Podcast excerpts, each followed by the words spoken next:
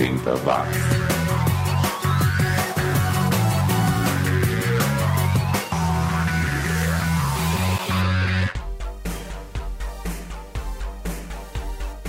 Subiu, tá na rede a última edição inédita do 80 Watts de 2021. Pois é, em pleno 22 de dezembro e eu aqui fazendo podcast. Eu poderia estar fazendo lista de compras para a ceia de Natal, eu poderia estar sofrendo no shopping fazendo as compras de última hora, eu poderia estar arrancando os cabelos pensando no presente para um amigo secreto da firma, mas cá estou eu fazendo playlist com os artistas e as músicas que o tempo esqueceu. E a edição de hoje não será natalina, porque na semana passada eu disponibilizei a edição 143, que é uma edição natalina que foi originalmente lançada em 16 de dezembro de 2015 e que trazia músicas que faziam menção ao Natal de artistas como Daryl Hound John Oates, Ramones, Bruce Springsteen e outros mais. Ficou bem legal, pode botar para tocar na ceia de Natal que vai ser um sucesso. Você que não aguenta mais ouvir Simone e Mariah Carey, ouça o Natal dos anos 80 do 80 watts. Mas 2021 ainda não acabou, então vamos lá com mais uma edição. E hoje, no bloco pelo retrovisor, eu e o Dudu, do podcast Sessão Aleatória, vamos comentar sobre os 40 anos da criação do estado de Rondônia. E o Dudu já morou lá e vai nos contar um pouco sobre essa experiência e também sobre o estado, que eu confesso ainda não conheci. Aliás, por falar em sessão aleatória, continue ouvindo depois que o 80 watts acabar, porque eu vou deixar um teaser do podcast, uns 10 minutinhos, e você vai poder conhecer essa galera toda: o André, a Marina, o Tom e o Dudu, e eu acho que você vai virar fã assim como eu. É já já.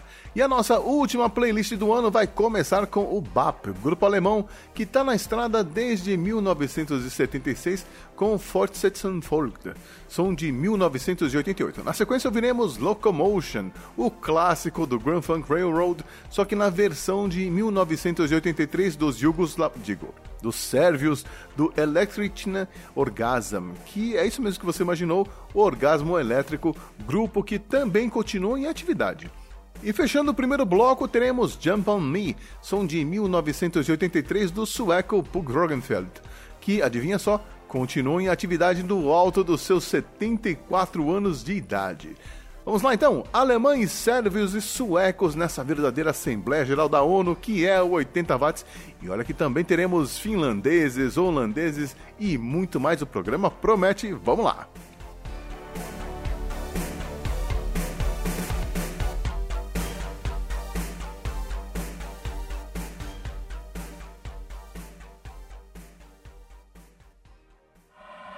in the box.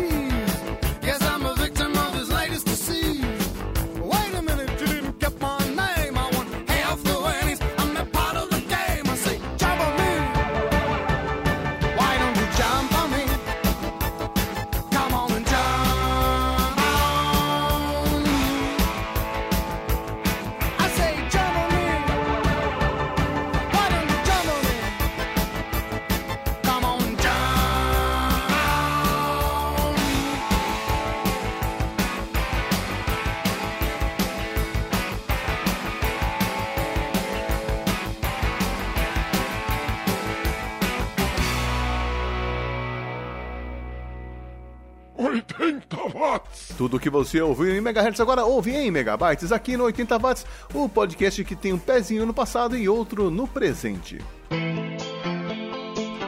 E se você é um ouvinte oitentista que mora no Amazonas, olha só que legal essa iniciativa. A produtora Tambatajá Criações, com o apoio da Iruma Produções e 602 Filmes, está lançando um documentário online dividido em seis episódios sobre um bar famoso na cidade de Manaus nos anos 80. Deep Top, Mangarataia e Rock vai contar a história da Bip Top Batidas, casa noturna que pertencia ao casal Jonas e Marília e que ficava na rua Ramos Ferreira, esquina com a Getúlio Vargas. O bar era referência na cena cultural amazonense do rock dos anos 80 e inovou por deixar que os clientes cuidassem do som que rolava na casa. Bastava levar uma fita cassete e colocar lá para todo mundo ouvir. A previsão de lançamento era dezembro de 2021, mas até o momento desta gravação eu não encontrei informações sobre onde encontrar os links para assistir. Mas fique de olho, com certeza eu quero assistir. De volta à música, a gente confere agora os alemães do Ideal, uma das bandas mais bem-sucedidas da New Wave alemã, vamos chamar assim. Essa música, Einzet, chegou a entrar na parada de sucessos em 1981. Junto do Ideal teremos o The Night Blooms, uma banda holandesa que contava com a bela voz da vocalista Esther Sprickelman, e Go Eliza, som de 1988. Continuando o bloco, teremos o single Gun Theory, que era um trio australiano que conquistou o coração de David Byrne, líder do Talking Heads. Ouça aí para entender essa paixão com Halo, som de 1987, que é mesmo bem legal. E esse bloco vai ter quatro músicas e a última vai ficar por conta dos finlandeses do Pat, que quer dizer cabeça em finlandês, e o Diabo, Paulainen, são de 1987. Que bloco ouvinte oitentista, aumente o volume e confira aí. 80 watts.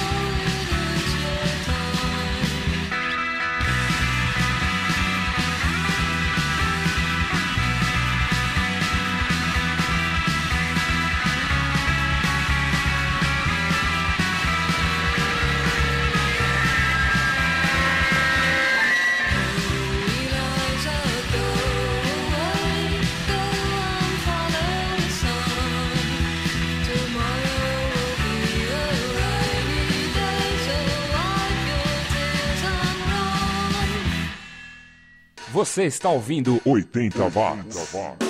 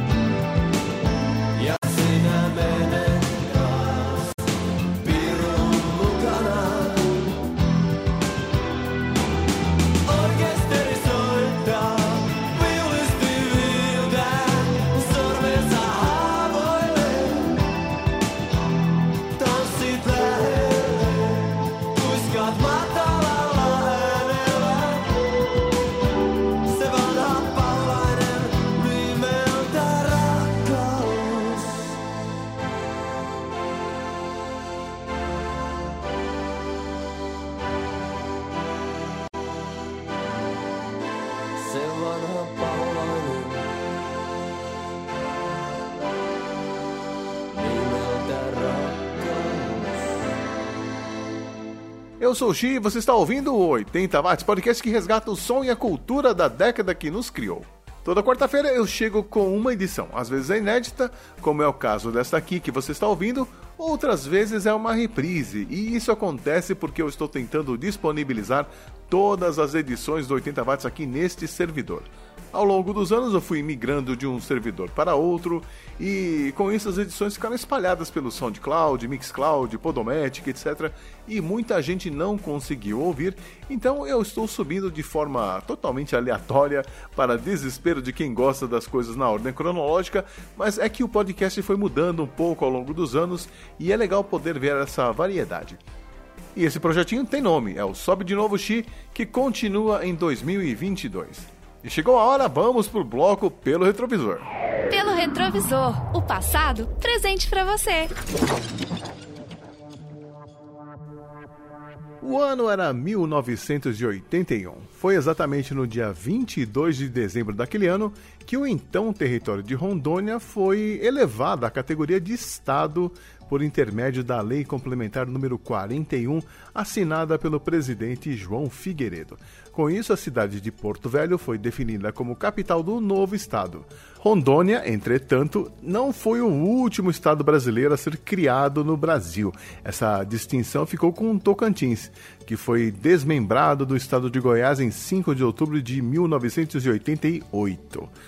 Rondônia teve um papel importante na exploração de borracha e minérios na floresta amazônica e atualmente é um grande produtor de soja e carne bovina. Também há muitas reservas indígenas no estado e a população nativa influenciou diretamente nos hábitos e costumes do povo rondoniense. E para comemorar os 50, os e para comemorar os 40 anos da criação do estado de Rondônia e me ajudar nessa conversa, eu chamei o Dudu, lá do podcast Sessão Aleatória, e que também já participou muito do podcast de garagem. Dudu, seja bem-vindo. Opa, um prazer estar aqui com você, Xi. Muito obrigado pelo convite desse podcast de Garbo. Garbo Elegância. E aí, mas o que, por que, que o Dudu está aqui? Porque o Dudu já Por quê, em né? Rondônia. Eu também perguntei isso. Me perguntei quando o Xi me convidou. pois é. Porque assim, já morou em Rondônia, é tipo assim, um ano dos 40, entendeu? Mas eu tava falando pra você, é, o único, é a única pessoa que eu conheço que já morou em Rondônia. Eu quero ver quando você for fazer um do Acre. Aí vai ser legal. vou dizer que você vai achar alguém. existe. Pois é, ué, tem essa, situação aí. Tem essa questão aí. Bom, mas antes de mais nada, Dudu, é, o, o que, o que, que você faz da vida além de ser podcaster? Além de ser podcast, que na verdade foi mais recente também, eu sou médico veterinário. Eu trabalhei muitos anos com resgate de fauna e empreendimentos, por isso que eu fui parar em Rondônia, eu fui para vários estados do país e no- atualmente eu sou professor universitário. Olha aí, e, e quando você morou lá em Rondônia? Aliás, onde você morou, né? Então, a gente morou em Porto Velho, fomos eu e minha esposa, ela até foi antes, porque ela também trabalhava com o projeto de resgate. A gente morou em Porto Velho, isso foi em 2010. A Thaís, a minha esposa, chegou lá em 2009. Eu estava num resgate no Pará e ela foi para lá porque apareceu essa oportunidade. E ela foi para lá em 2009 e era um projeto muito grande e tinha era um era precisava de quatro veterinários. E aí ela foi inicialmente, né, com, com, com uma equipe, aí depois teve uma troca de veterinário e surgiu essa oportunidade e eu saí do Pará e fui para lá, para Rondônia, para trabalhar junto com ela, a gente ficar trabalhando juntos. Tá. E é bom dizer que vocês são naturais de Belo Horizonte, né? Eu sou de Belo Horizonte, a Thaís é de Patinga. Ah, tá. De Minas pro Pará para Rondônia. Que viagem, cara. Vários lugares, vários lugares. Mas quando pintou essa chance, você pensou duas vezes? Falar meio Rondônia? Não, então, n- não pensei, porque eu tava no Pará, é, num projeto, eu tava lá oito meses, em Parauapebas, e eu teria condição de continuar lá. Só que a empresa estava saindo, ia ter uma troca de empresa, ia vir outra empresa, mas eu vi a oportunidade de trabalhar junto com a Thaís, com a minha esposa. Então eu rapidamente fui para lá. Eu cheguei, eu cheguei lá antes do Réveillon de 2010. De 2009, desculpa. Eu estava em 2009. Cheguei lá antes do Réveillon, um, pouco antes do Réveillon, e passei o Réveillon lá e já fiquei direto a partir de janeiro. Eu já comecei a trabalhar. Ô, louco. Você não pensou duas vezes, mas tipo assim, você tinha informações sobre Rondônia? Não, a gente nunca tem informação dos lugares que a gente vai. É sempre uma. Eu tô, por exemplo, no, no Pará, eu tava, por exemplo, num alojamento da Vale no meio da, da floresta amazônica ali paraense. Ô, louco. Então a gente estava num lugar todo cercado, porque é, pode acontecer de entrar animais selva- selvagens, né, silvestres.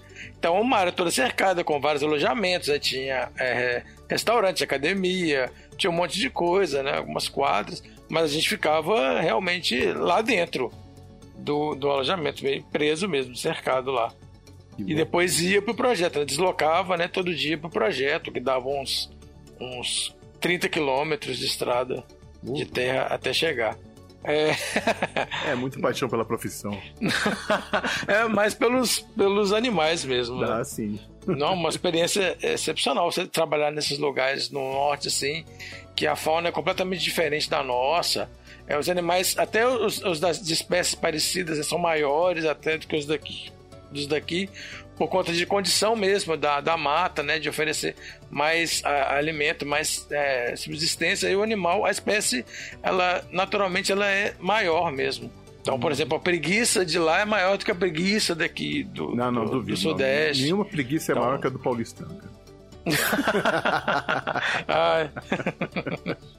Nada, paulistano tá doido. Vocês trabalham até. Exato, por isso que a gente tem tanta preguiça. cara. Nossa senhora. Ah, enfim, bom, quando você chegou lá, já era Rondônia, né? Mas nem sempre foi assim, né? O, Não, foi não. o- aquele pedaço de terra ali, ele pertencia a- ao Amazonas e ao Mato Grosso, né? Pois é, tem essas, essas aquisições, né, que eram feitas naquela época ali, né? O cara ia, chegava lá e, e explorava aquela região e, ia- e ela ia, por concessões, né, políticas, principalmente, né? Eles, as terras iam sendo agregadas, né? Isso aconteceu em vários, várias regiões do país, né? Desde a da época da colonização. E aí em 43 virou território nacional, mas com o nome de território de Guaporé. Né? O nome só mudou em 56, que aí virou Rondônia mesmo, né? Que foi uma homenagem ao, a um dos desbravadores da região, o Marechal Cândido Rondon. Sim, Tem sim. muita gente que não, não lembra disso.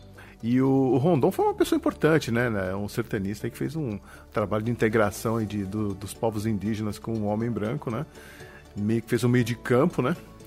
E o homem recebeu essa homenagem, né? Esse Guaporé, será que era a tribo mais, a mais influente lá na, na região?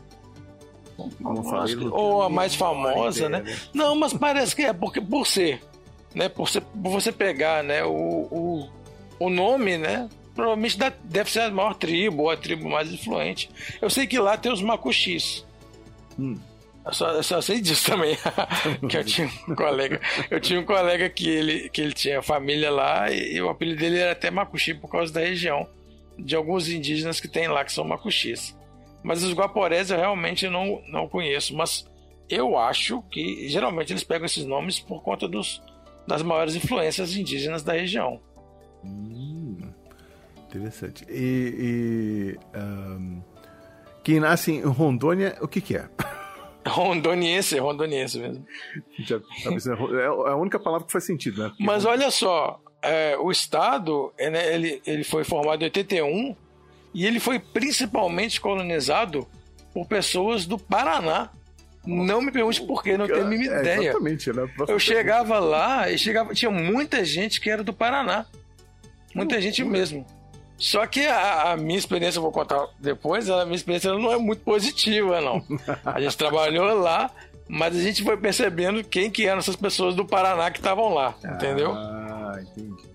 Bom, mas assim, até a gente chegar lá, vamos ver. Porque assim, eu também, eu confesso que eu não conheço ninguém que, que nasceu no, em Rondônia, ninguém que tenha morado em Rondônia, mas alguns rondonienses aí são famosos e poderosos, né? Ah, sempre tem alguém poderoso, lógico. Sempre né? tem, né? Acho que o maior exemplo é o Carlos Gostner, né?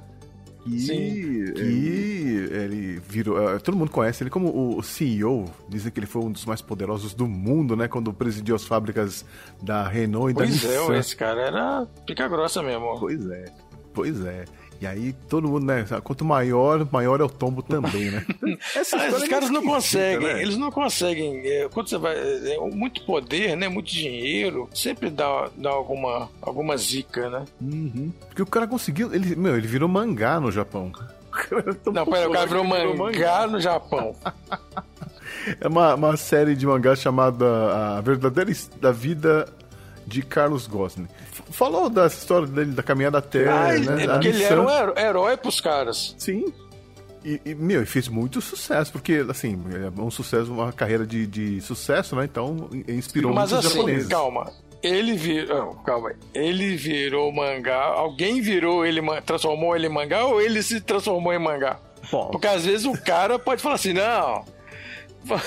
É, ué, acontece. O cara fala assim, não, eu. Faz aí um mangá no meu, no meu homenagem aí, ó.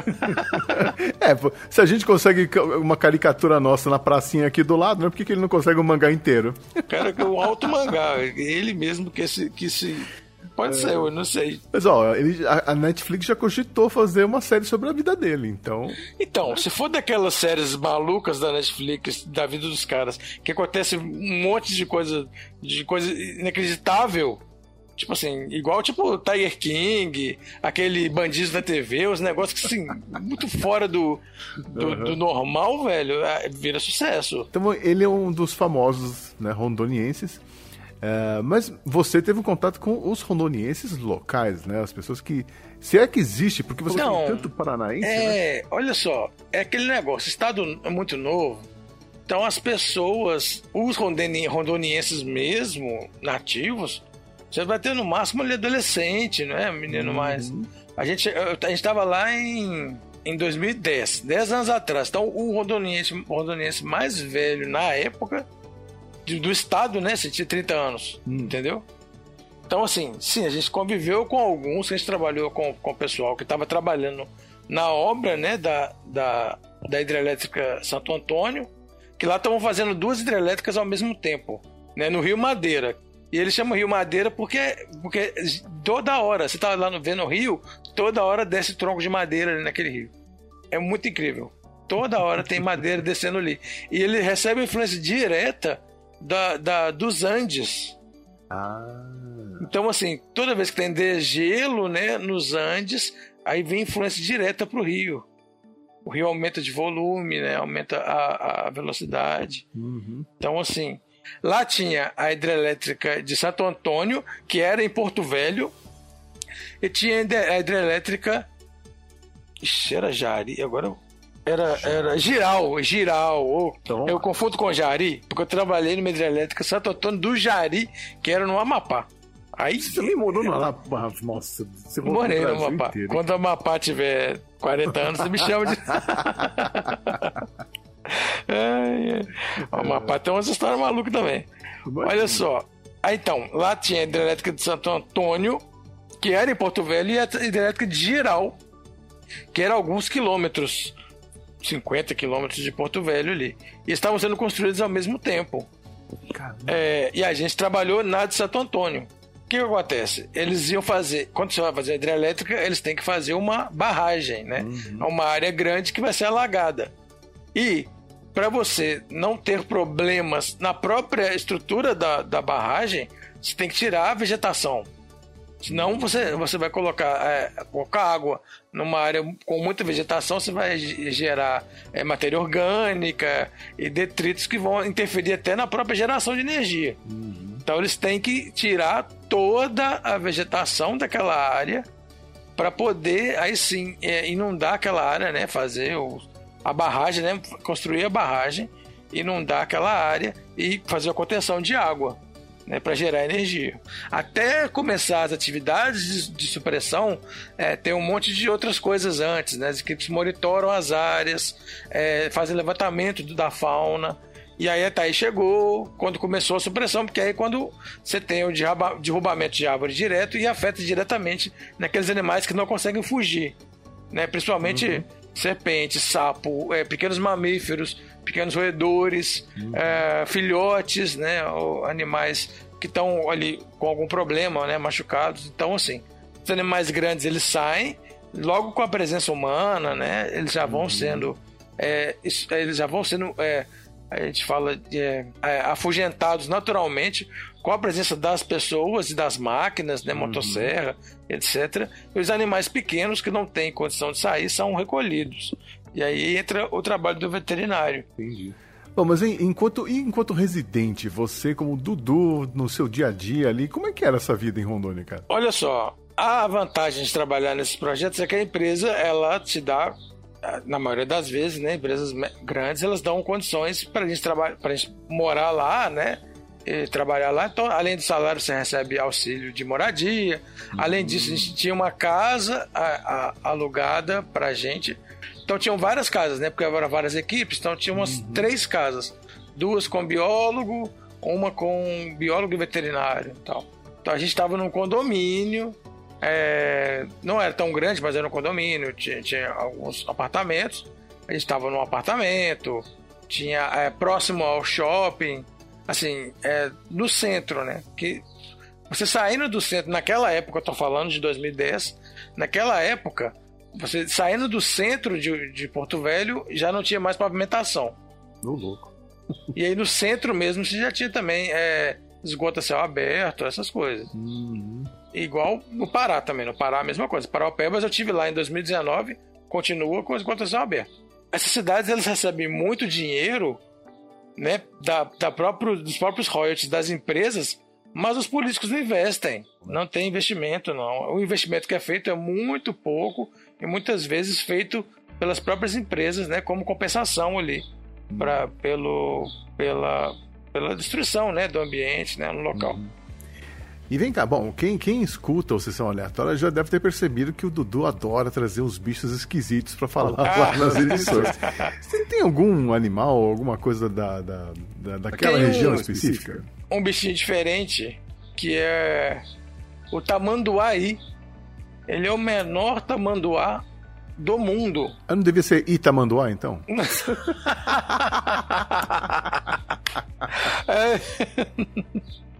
É o menor tamanduá do mundo. Até recentemente foram descobertas que são tem seis espécies de tamanduaí. E esse bichinho, você não consegue ver ele assim, andando no mato. Você só consegue ver o tamanduaí justamente quando tem derrubada de árvore. Porque esse animal é- ele é arborícola estrito. Ele não desce da árvore. Você tá brincando? Tamanduá Não, ele não de desce da árvore. Que louco. Não desce. Ele bebe água nas copas das árvores, ele se alimenta de cupins e formigas na copa das árvores e não desce. Caramba. Então esse bicho ele fica lá em cima. E, e- e mesmo um adulto, ele é tão pequenininho, ele é muito bonitinho. Ele, mesmo um adulto, ele é, ele é bonitinho demais. Se você procurar aí no Google, você vai ver foto dele. Tamanduaí. É lindo. Cara, e a gente loucura. é, encontrou esses- esse bichinho lá.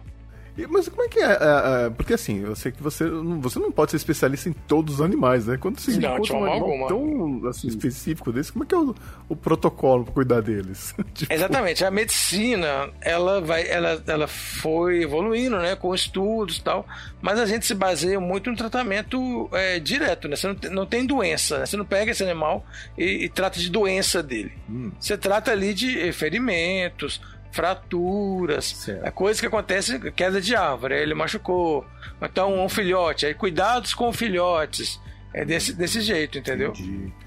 Bom, o tamanduaí comia formiga, mas você não. Então, me fala, Não. como é que era a alimentação? Tem alguma Mas, coisa ó, local? eu não como formiga, mas eu já comi cupim. Ó, vá, na farofa também tem umas histórias Não, dessas. não é na farofa. Aqueles cupins que ficam no eucalipto, não sei se você já viu. Ah. Eucalipto fica bastante cupinzeiro. É. E aí tem aqueles cupins que fazem trilha até no eucalipto e tal. É, foi até um colega biólogo que mostrou. Você pega, tem, tem lá os, os branquinhos e tem os marronzinhos, que são os Baunilha e soldadinhos. chocolate, tá. Não. Não. E aí eles têm gosto, como eles se alimentam de eucalipto, eles têm gosto de eucalipto, os branquinhos. Aí você pega lá vários, coloca na boca e tipo assim, o gostinho não tem gosto de nada. É eucalipto, você sente um gostinho tipo refrescante assim. É um, um house da natureza, vai. Isso, é um rauzinho natural. Uma, o pessoal até, até que, que fica no mato muito tempo e depois que de aliment, depois se alimentar, vai lá e pega os cupinzinhos pra tipo, entre aspas, pasta de dente, entendeu? Ô, louco. Mas tem algum, ah, alguma comida local específica que você experimentou? Então, quando eu cheguei, a Thaís já estava lá mais tempo. Ela falou: Ah, você tem que ir comer um pato do cupi. Tinha uns restaurantes muito bons. Pato. A gente recebia né, muito bem, ainda tinha auxílio alimentação, essas coisas. Então a gente, quando a gente vai para esse trabalho, a gente, a gente come muito bem. Sim, a gente, além do salário, né? Que o salário acaba sendo um extra. Uhum. Você, você usa o seu salário para você guardar e você tem ali é, casa, comida, é, roupa ravada, faxineira, essas coisas, transporte. Então você, você estando nesse lugar, assim, nesses trabalhos remotos, como consultor, você não gasta praticamente nada do seu salário, só se você quiser. Uhum. Aí o pessoal gastava com bebida, ia pra festa, solteiros, né? Gastavam com churrasco, essas coisas.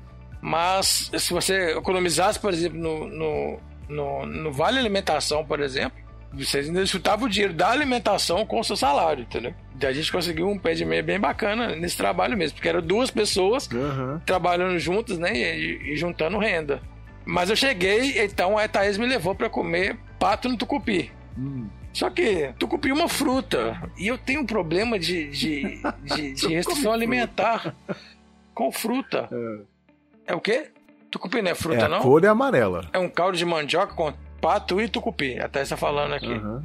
Isso, só que eu não gostei do sabor. É, o sabor do tucupi não me agradou, assim. Até comi e tal, mas não- eu, tenho esse problema com o paladar. E outra coisa é que eles coziam é, e tinha coentro também. Nossa, e eu descobri no meu primeiro trabalho de, de resgate, que eu, fui parar, que eu fui trabalhar no norte de Minas, que eu peguei uma farofa que tinha lá uma, tinha uma salsa em cima da farofa, na salsinha. Ah.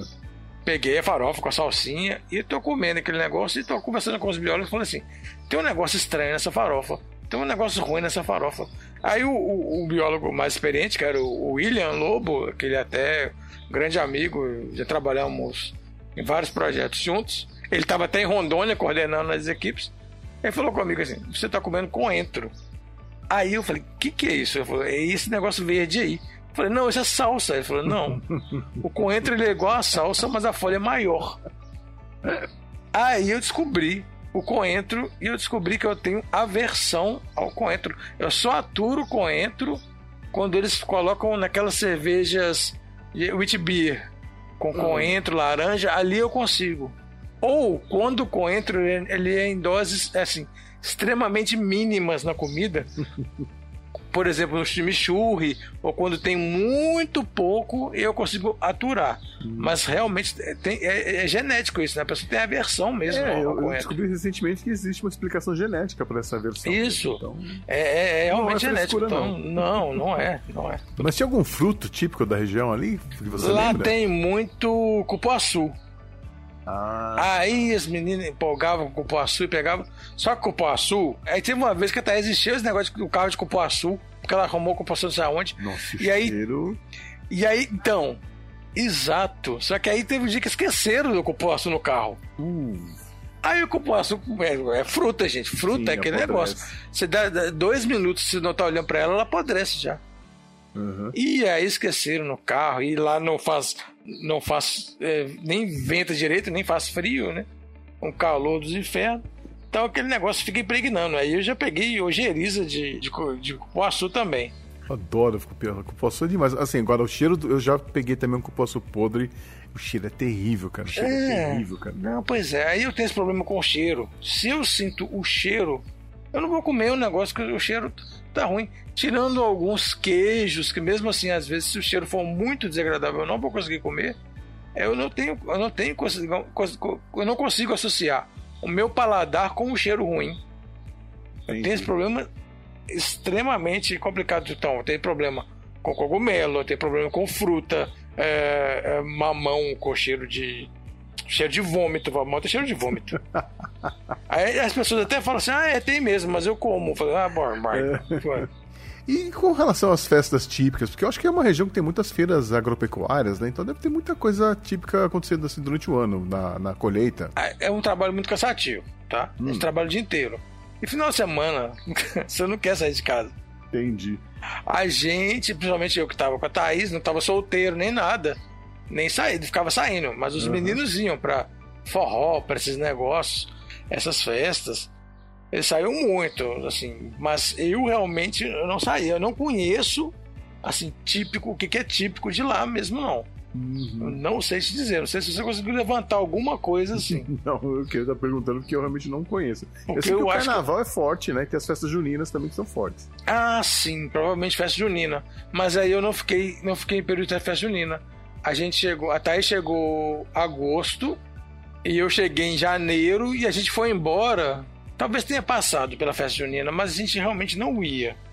Eu não gosto de aglomeração, ainda mais nesses lugares, o, o, Oxi, que você vai sair na rua e as pessoas começam a aglomerar e beber, não sei o que, você tá num lugar diferente.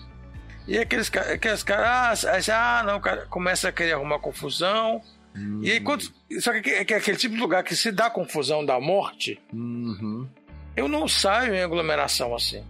É, Entendeu? Eu, eu, me, eu me resguardo muito nesses lugares, até no norte de Minas tal. Teve uma vez que a gente estava no norte de Minas, lá no, no forró daqueles. Eram uns, uns, uns forró chamado. É, chamado, a gente chama de risca-faca mesmo, porque Sim. uma hora ou outra ele sai. Aí teve uma vez que teve tiro no forró. Então, assim, não dá, entendeu? É, Bom, e aí acabou esse período e em algum momento você pensou em voltar pra lá pra continuar esse trabalho? Porque eu imagino que o trabalho continuou durante anos, não Então, na verdade foram anos, mas a empresa per- é, houve troca, né? A licitação ela dura um tempo, né? Aí quando teve uma nova licitação, a empresa perdeu e já chegou uma outra com uma equipe formada já. Então, assim, a gente realmente fica é, períodos nesses trabalhos. Uhum. Então, assim, mas para voltar para lá, teria que ser uma coisa muito compensatória financeiramente. Eu fui para o norte, para o norte mesmo, em cinco oportunidades. Eu fui uma vez para Amapá, uma vez para Rondônia, três vezes para o Pará. Uhum. O Pará, a primeira vez que eu fui foi essa que eu fui antes de Rondônia. Depois eu fui numa outra vez para ficar três meses, um, um- um- um trabalho bem rápido. E depois eu fui em 2019 para ficar mais três meses que eu estava substituindo o veterinário do zoológico lá em Carajás. Então, assim, as situações elas vão melhorando, né? Você vai melhorando. Eu estava no alojamento, no meio do mato, da primeira vez. Aí da segunda vez eu já fiquei numa cidade. Aí na terceira vez eu já estava próximo do zoológico, entendeu? Então, assim, você só volta para lá se você tem melhores condições do que antes. Então você voltaria se fosse financeiramente atraente, mas é, sabendo de todas essas dificuldades de você ser um. um- E assim, atualmente agora não, né? Eu estando aqui em Minas, eu me. Agora eu tô, tô mais sossegado aqui, dando aula e tal. Então, nem pretendo mais é, trabalhar com isso. Só se o negócio apertar mesmo que a gente volta, pode voltar. né? É, porque de repente é uma boa, porque eu fiquei sabendo que o desemprego em Rondônia diminuiu para 7,8%, que é o quarto melhor índice do Brasil. Isso. É, essas, essas, essas empreendimentos eles trazem desenvolvimento, né? Sim. As pessoas vêm. O problema de Rondônia que a gente conviveu lá é que assim, é traba- assim, a gente estava lá, inserido, a gente até cogitou, a gente até cogitou morar lá por um tempo, trabalhando com outras coisas, tipo a Thaís trabalhando com clínica. Eu tive até a oportunidade de ir na universidade lá, numa universidade particular, para entrar para um curso de veterinária, né? Para dar aula e até às vezes coordenar, tinha uma vaga de coordenação. Eu cheguei a, a- a fazer entrevista lá, mas é, é assim, o que a gente, mas é o que a gente viu lá é que as pessoas, essa colonização entre aspas do, do pessoal do Paraná, foi tipo, foram as piores pessoas do Paraná pra lá. Tipo assim, foi galera, foi trambiqueiro, nego que queria dar golpe, ou nego que, não sei, muito estranho. Porque assim, a gente via com relatos dos nossos funcionários por exemplo, que os veterinários lá, eles não eram não eram pessoas assim compromissadas nem com os animais. Que qualquer coisinha, a- a- o tratamento, né, eu tô botando aspas aqui, o tratamento que eles que eles que eles sugeriam era sempre eutanasiar o animal. Então tinha, tinha várias, é, assim, teve uma situação que o, o- o cachorro do nosso motorista lá, né, o motorista da empresa que levava a gente todo dia, tava com, com uma virose, com a parvovirose. E é uma virose que é tratável. Acontece com filhote, né? Acontece com animal não vacinado. Uhum. Dá uma diarreia com sangue, assusta o proprietário. Mas ele levou pra gente, levou na nossa casa mesmo. Na nossa casa a gente tinha soro. Colocou o cachorrinho no soro ele já começou a melhorar. Uhum. Entendeu? É um tipo, é uma virose que ela vai passar se você der um suporte, um suporte e um tratamento bem até simples. E que quando ele levou no veterinário, né, nas primeiras consultas o animal estava com vômito, diarreia, o cara falou assim: "Ah, não, isso aqui é falência múltipla de órgãos, é eutanásia". Falência múltipla de órgãos, o animal já está morto, não existe isso.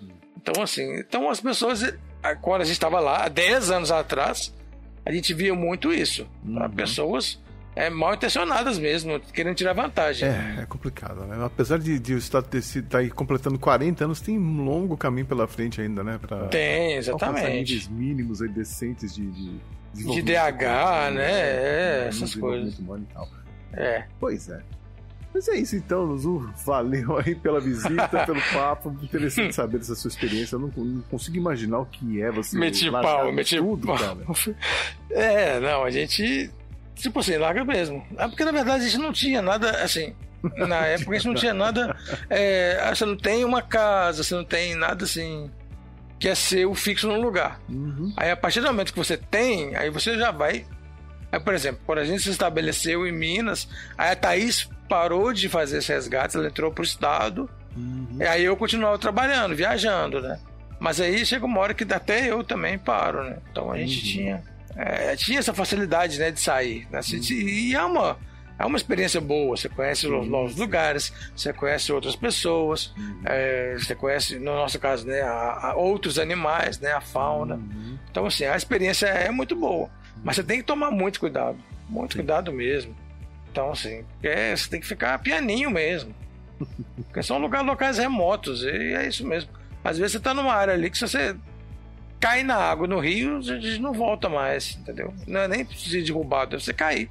Olha. Sofre um acidente ali, não tem É isso aí. condição. Bom, e o pessoal que quiser te seguir nas redes sociais ou acompanhar o seu trabalho como podcaster, onde pode te encontrar? No podcast Sessão Aleatória, é um podcast semanal que sai, vai ao ar todas as quintas-feiras, nem todos os agregadores, e a gente fala sobre cinema e assuntos aleatórios.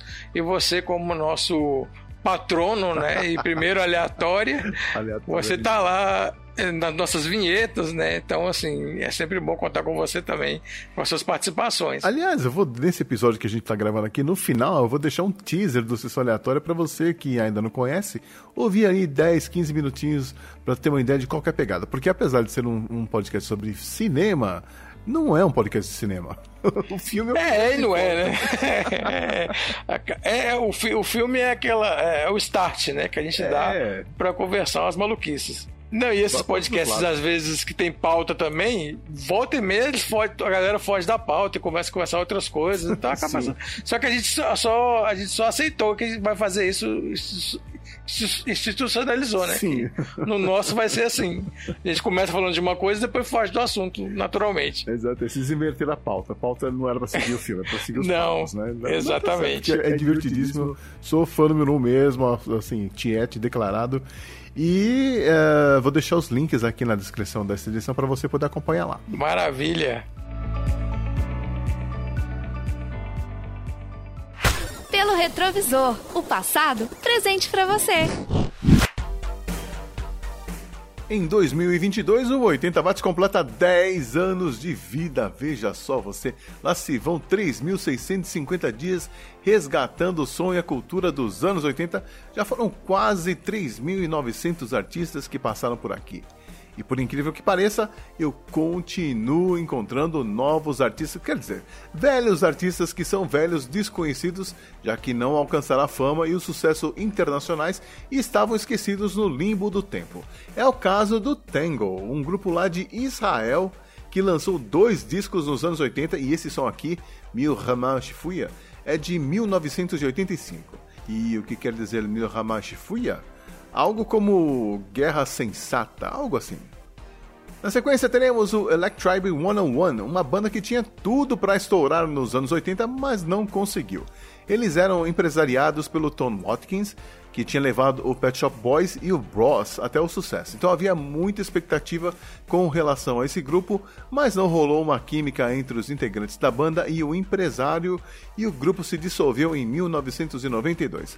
A vocalista Billy Ray Martin, que na verdade era a alemã Birgit Dickmann, Continuou em carreira solo, mas também não conseguiu emplacar nenhuma música na parada, apesar da voz bem legal, bem a cara da dance music do começo dos anos 90. Confira aí com Talking With Myself de 1988.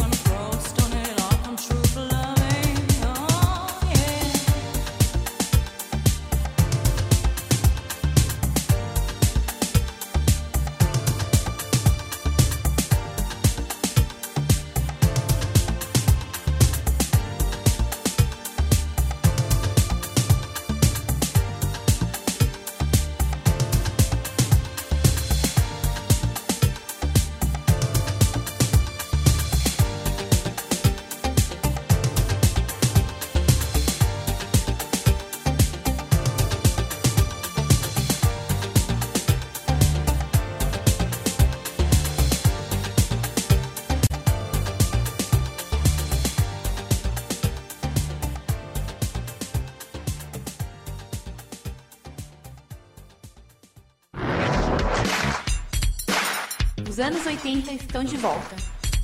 80 watts. Quando será possível dizer que a pandemia está controlada?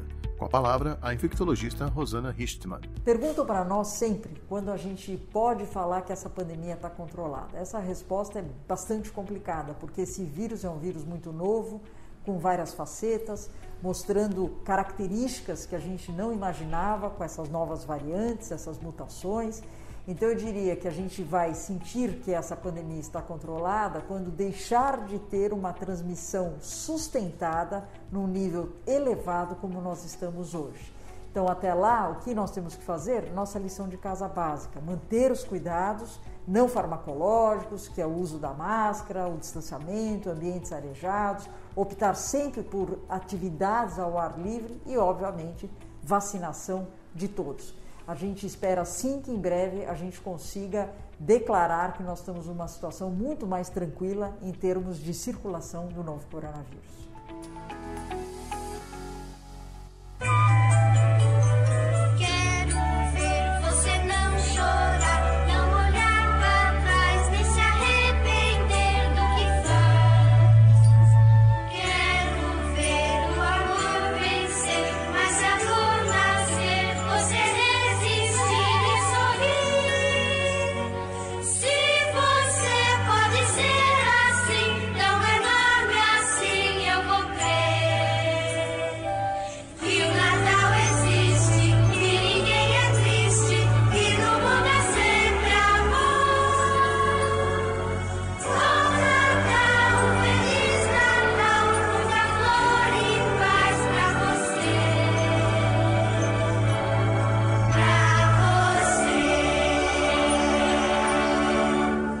Você está ouvindo 80 Watts. Os anos 80 estão de volta.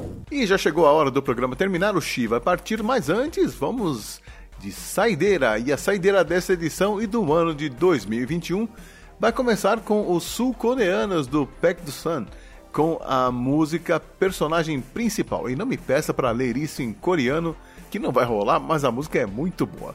Um bom e velho heavy metal de 1987. Depois, na mesma pegada, teremos os espanhóis do Obus e Hasta el alma empeñaré de 1985, Obus que ainda continuam em atividade. E finalizando com chave de ouro, ficaremos com o grupo formado só por mulheres, o Santa Lucia, que vinha lá da Finlândia, olha só. Elas não tiveram uma carreira longa, surgiram no final dos anos 80 e se separaram na metade dos anos 90.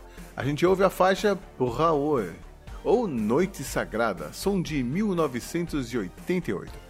E eu me despeço desejando a você, ouvinte oitentista, boas festas, que neste final de ano seja possível matar a saudade das reuniões com os familiares e amigos, claro, sempre tomando cuidado porque a pandemia ainda não acabou, mas se todo mundo estiver vacinado, já dá para pelo menos fazer um brinde juntos. E eu quero deixar o meu abraço especial aos meus produtores virtuais, aqueles que apoiaram 80 watts durante esses dois últimos anos, que foram difíceis, né? Mas que continuaram firmes e fortes, e esse apoio me deixa muito feliz e honrado. Então, obrigado do fundo do coração, Fabiano Forte, Marcos Colucci, Ricardo Banniman do Auto Radio Podcast, Cello Machado do PDG e Danilo de Almeida do Doublecast. E eu espero ver todos vocês de novo por aqui no ano que vem, que vai ser muito especial. O 80 Watts vai completar 10 anos de vida. Quem sabe a gente não consegue fazer uma gravação comemorativa ao vivo, uh, ou talvez uma festa presencial, ou quem sabe ainda um show anos 80, sei lá. Vamos ver o que a situação sanitária e financeira vai permitir. Por enquanto, obrigado, boas festas e até o dia 26 de janeiro, que é quando eu retorno com a primeira edição inédita da nova temporada do Resumo do Som. Até lá!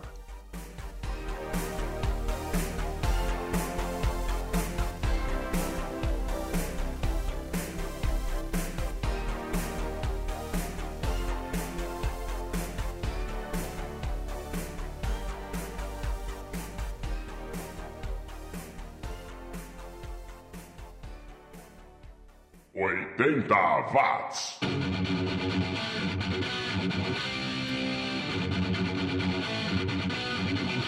인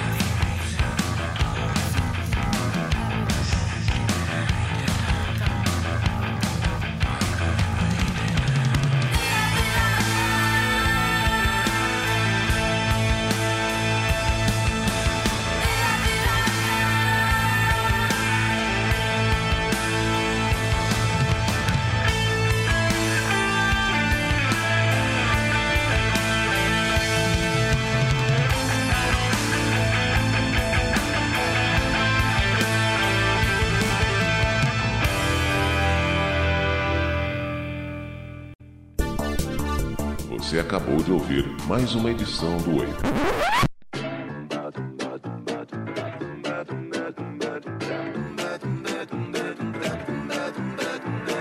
Sejam muito bem-vindos, cinéfilos de sofá! Peguem sua pipoca de micro-ondas e vamos a mais uma sessão aleatória! Nesse podcast, a gente sorteia um filme, debate temas inusitados, repletos de tira queima-roupa, mocinhos emocionados demais e policiais não muito ajudantes. Eu sou o Tonzeira e Dudu.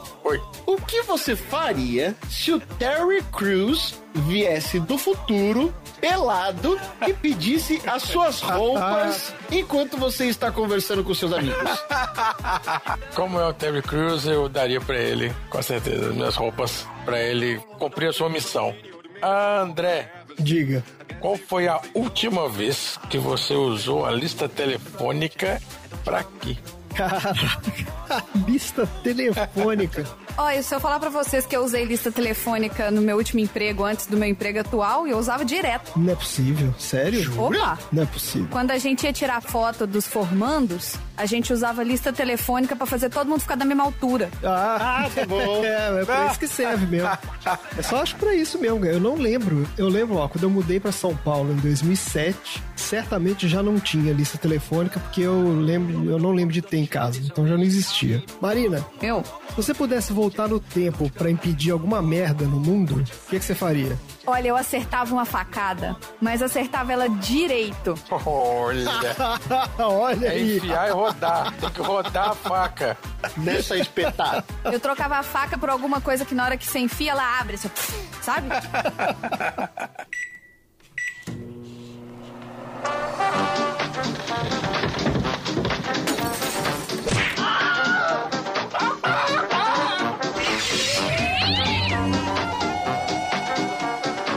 Sessão aleatória.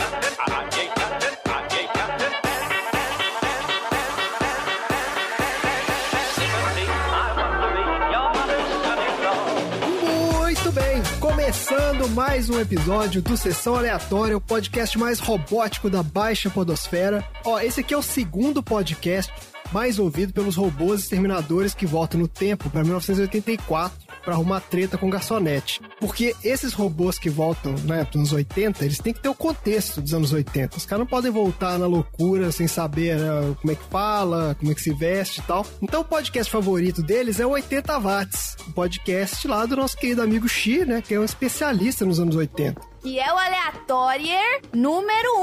Um. E é conteúdo obrigatório para todos os terminadores aí que votam no tempo. E o segundo podcast favorito dessa galera é o Sessão Aleatória, porque a gente já trouxe o Xi aqui no nosso episódio 13, onde a gente fala do filme Cegos, Surdos e Loucos, que é uma maluquice do caramba dos anos 80, e a gente troca uma ideia sobre vários aspectos do entretenimento dessa época remota. A gente fala de seriados, de dublagem, de clichês da época, não sei o quê. Inclusive, nesse episódio, eu argumento que nós somos viajantes no tempo. Que a gente teve nos anos 80 e a gente tá aqui hoje. Então a gente viajou no tempo, a gente viajou pra frente, que não é uma grande vantagem, mas. É. Então, antes da gente viajar pra outras épocas remotas, com os nossos assuntos aleatórios, a gente começa sempre, né, o nosso assunto falando de um filme. E o filme de hoje é O Exterminador do Futuro, um clássico absoluto da ficção científica que revelou para o mundo não só um dos maiores diretores da história de Hollywood, como um dos maiores astros de ação de todos os tempos. Ó, O Exterminador do Futuro é um filme de 1984 dirigido por James Cameron, com roteiro do próprio James Cameron, Gail Ann Hurd e William Wisher. O James Cameron é um dos diretores de maior sucesso de Hollywood, estava bem no início de carreira. Esse foi o segundo filme que ele dirigiu. O primeiro filme do James Cameron, vocês sabem qual foi, não? Queremos saber.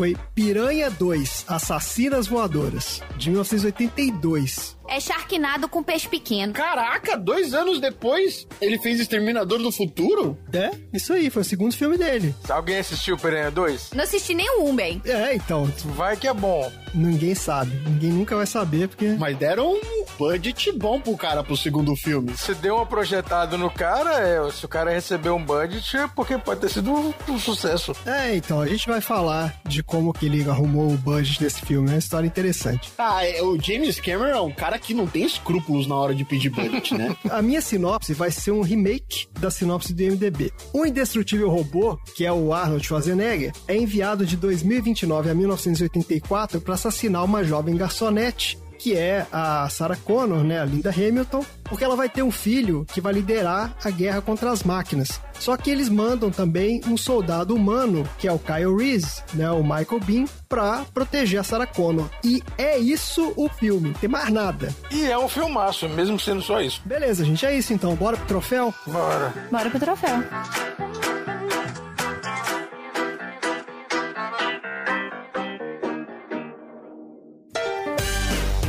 Troféu aleatório.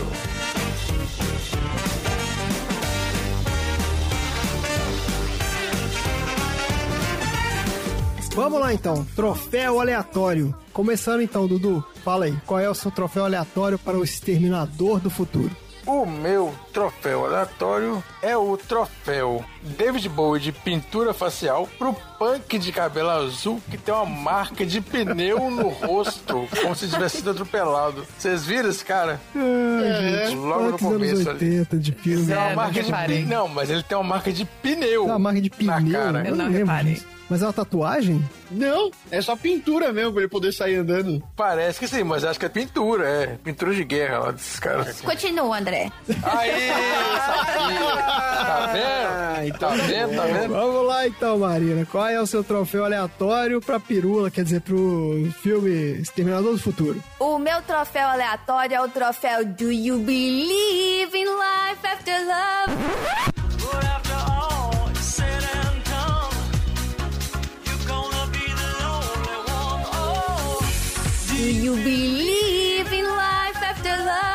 De Nada Abala o Meu Permanente, que vai pra Ginger, que é a roommate da Sarah Connor, que usa o headset de cabeça pra baixo pra não abalar o permanente, entendeu? É verdade. é muito anos 80 aquilo, Então gente. ela usa o fone, tipo, no queixo, pra não poder bagunçar o cabelo, abalar permanente. Pra quem não sabe, aí, os aleatórios jovens, essa música que eu cantei é da Cher. A Cher é conhecida pelos seus cabelos diferentex. Sit around O exterminador está lá fora. Não dá para negociar com ele. Não dá para argumentar com ele. Ele não tem dó. Não tem remorso. Não tem medo. E absolutamente nada irá detê-lo. Una mattina mi son svegliato. Oh bella ciao, bella ciao, bella ciao, ciao, ciao. Una mattina mi son svegliato e ho trovato l'invasore. Vamos lá então, assuntos aleatórios. Marina, qual é o assunto aleatório da semana? Vocês sabem que eu adoro regras, eu adoro coisas organizadas, eu adoro processos, eu sou bem pragmática nessas coisas. E assim como o Dudu já mencionou, e o Tom também, né, já premiou, inclusive, a gente viu pessoas peladas no filme. A gente viu mesmo. Opa! A gente viu pessoas famosíssimas, governador pelado, governador pelado. É, Beijo, São aí. Paulo! Tristinho, chateado.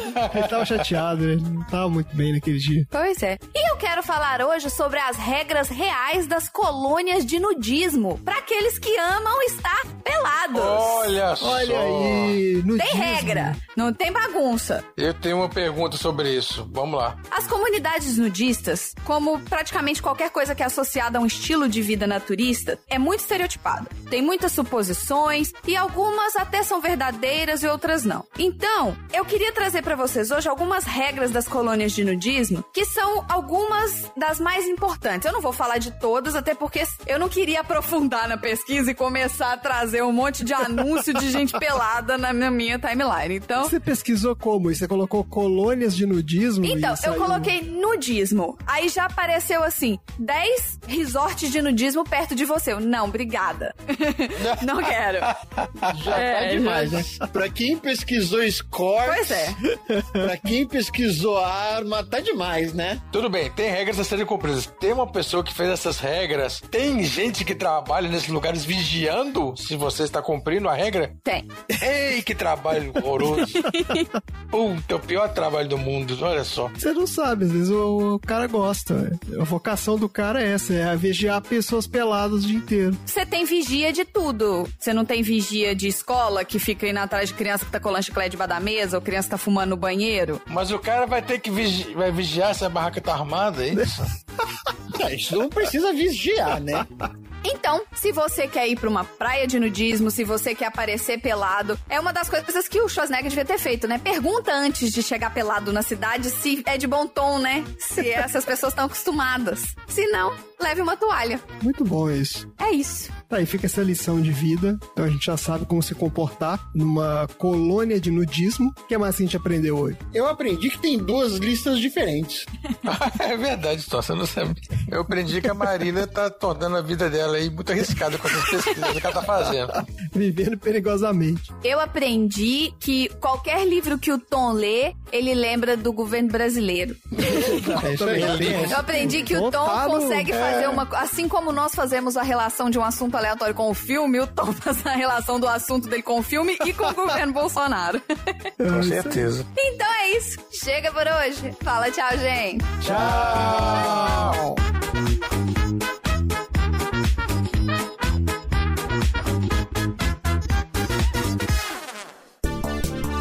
Você acabou de ouvir mais uma edição do 80 Watts.